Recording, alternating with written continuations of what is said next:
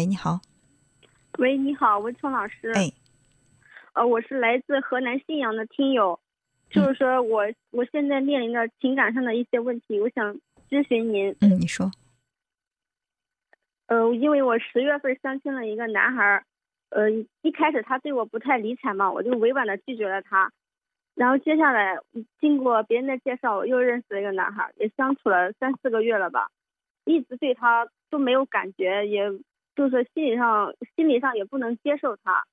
现在快过年了，双方的家长都要求见面，我不太想去。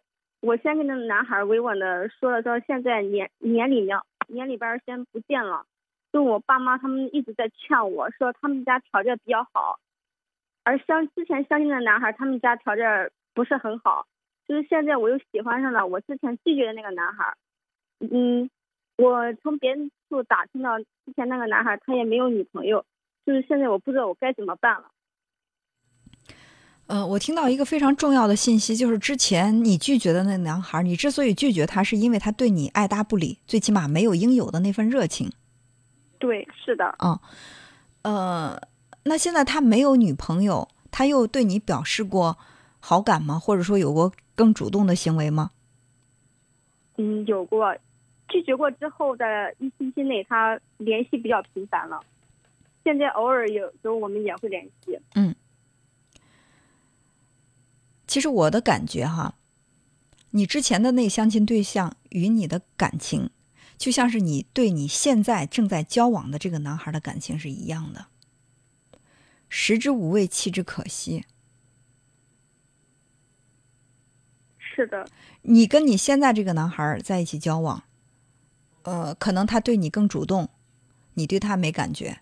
就是他爱你多一些，你是那个被爱的。如果你回到之前的那个男孩，你们两个关系当中，那很显然你是那个主动付出的，他是那个被动享受你为他付出的人，对吧？你想，一个男孩如果说他对你第一面感觉特别好的话，他一定会人的感情是藏不住的。你喜欢一个人，你掩饰不了；你不喜欢一个人，你也伪装不了。所以说你喜欢之前那个男孩，你就掩饰不住，你会关注他，对吧？他对你的稍微有一点这种主动的行为，你在心里就会看得特别重，甚至你会想很多。但是眼前这个男孩，他为你在付出，你可能会觉得，那反正我也不喜欢他，他的那种付出在你的心目当中好像不值钱。这就是你们之间的一种关关系的状态。至于说你怎么选，其实。我是这么感觉的，这世界上并不只有这两个男孩，还有第三个。你一定要在一个你爱的和爱你的人当中选吗？难道没有第三个答案是你也爱他，他也爱你的？第三个答案不是未知的吗？对啊，第三个答案不是，也可能是未知的，也可能需要你耐心等待，但也许他是你最满意的。这两个感情，你为什么这么纠结？因为他都不能令你绝对的满意，是吧？头一个男孩，我们暂且不说他家庭条件好坏，可能你既然喜欢他，你并不在乎他的家庭条件不好。最关键的是，对方他没有拿出他十足的热情来打动你，或者说你只是他退而求其次的选择，他身边暂时也没有更好的，所以呢，他会招惹你。为什么？因为他也寂寞啊，人在感情上总是有需求的嘛，对不对？可是如果我们就是你要选择他的话，就是有一个比较风险的，就是需要你去提前考虑到，就是万一他的生命当中出现了那个让他一下子特别心动的人，他见了一面就觉得念念不忘，那个时候他会怎么来处理你们之间的感情？或者说？他还会继续跟你在一起，因为你们的感情已经确定了。但是你会感觉到这个男人跟你在一起是貌合神离的。你会不会能够承受得了一个男人，这个人在你身边，心却不在你这儿？承受不了，这是非常现实的问题。因为好多在我们的节目当中也听到了很多女孩，她们说到的就是。当初自己以为自己为了爱可以不顾一切，我只要爱他就行了，他只要守在我身边，我愿意付出更多，好好的去爱他。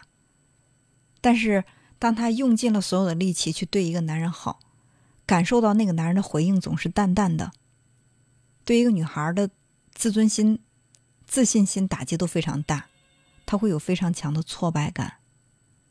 其实我并不是说去夸大这个事，这个这段感情给你带来的困难，也许以后在你的生活当中它是真实存在的，所以你一定要考虑，我爱上这样的一个人，我将要付出什么？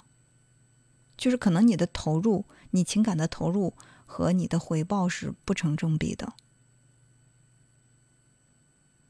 而眼前这个男孩也可能会让你怎么样呢？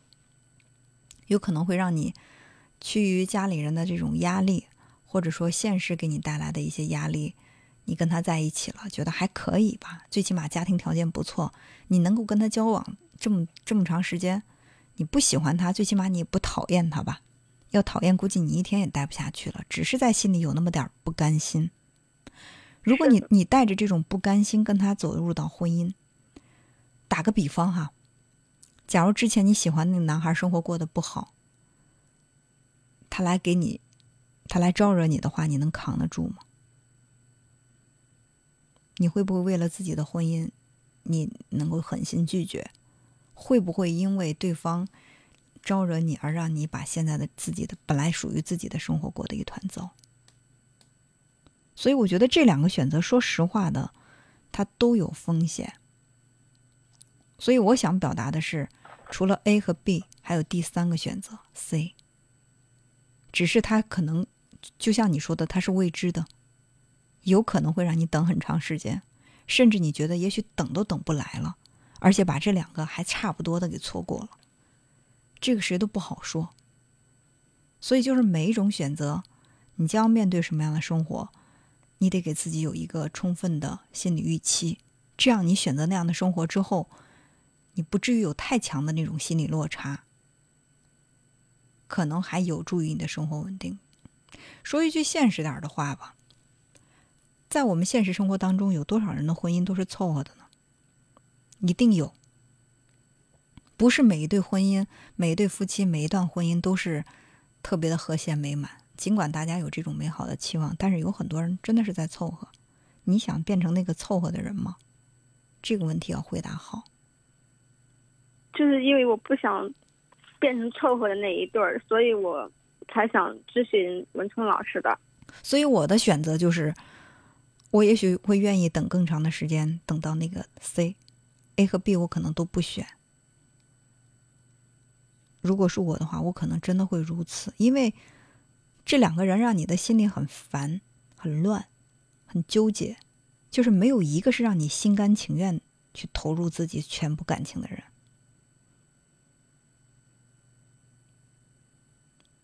你想是吗？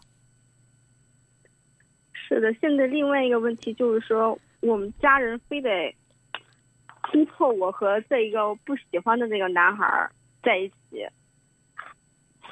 你的家人之所以能够逼迫得了你，是因为你在心里其实对他也是有点难舍弃，尽管你不是十分爱他，但是你对他还有三分的动心吧。如果说你一见这男的都恶心，你无论从心理上还是从肢体上，你都。不能跟他靠近，因为我我听过一些女孩子说，我讨厌某个男孩，我见到他，听到他的声音我都难受，他碰我一下，我都想赶快躲得远远的。如果你要跟你的现在正在交往的这个朋友是这种状态，任凭谁逼迫你，你都不可能跟他再交往，因为你受不了啊。所以你现在之所以能够跟他还这么应付着能交往，最起码在心里你你不是太讨厌他吧？就是还是有点不甘心，我我觉得我不应该只找个这样的，就就这么草草的过完自己的人生，我应该还碰到能够找到一个更好的，最起码更能打动我的。所以说，家人不是主要的，是次要的，家人只能起到什么锦上添花，或者是雪上加霜。它只能是那个锦上的花儿，或者是雪上的霜，但是最主要的还是你，你怎么看？你怎么选？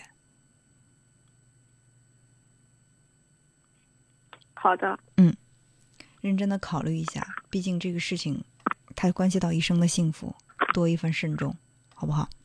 好的，好的，嗯，好，那就这样，嗯再见。嗯谢谢文生老师。嗯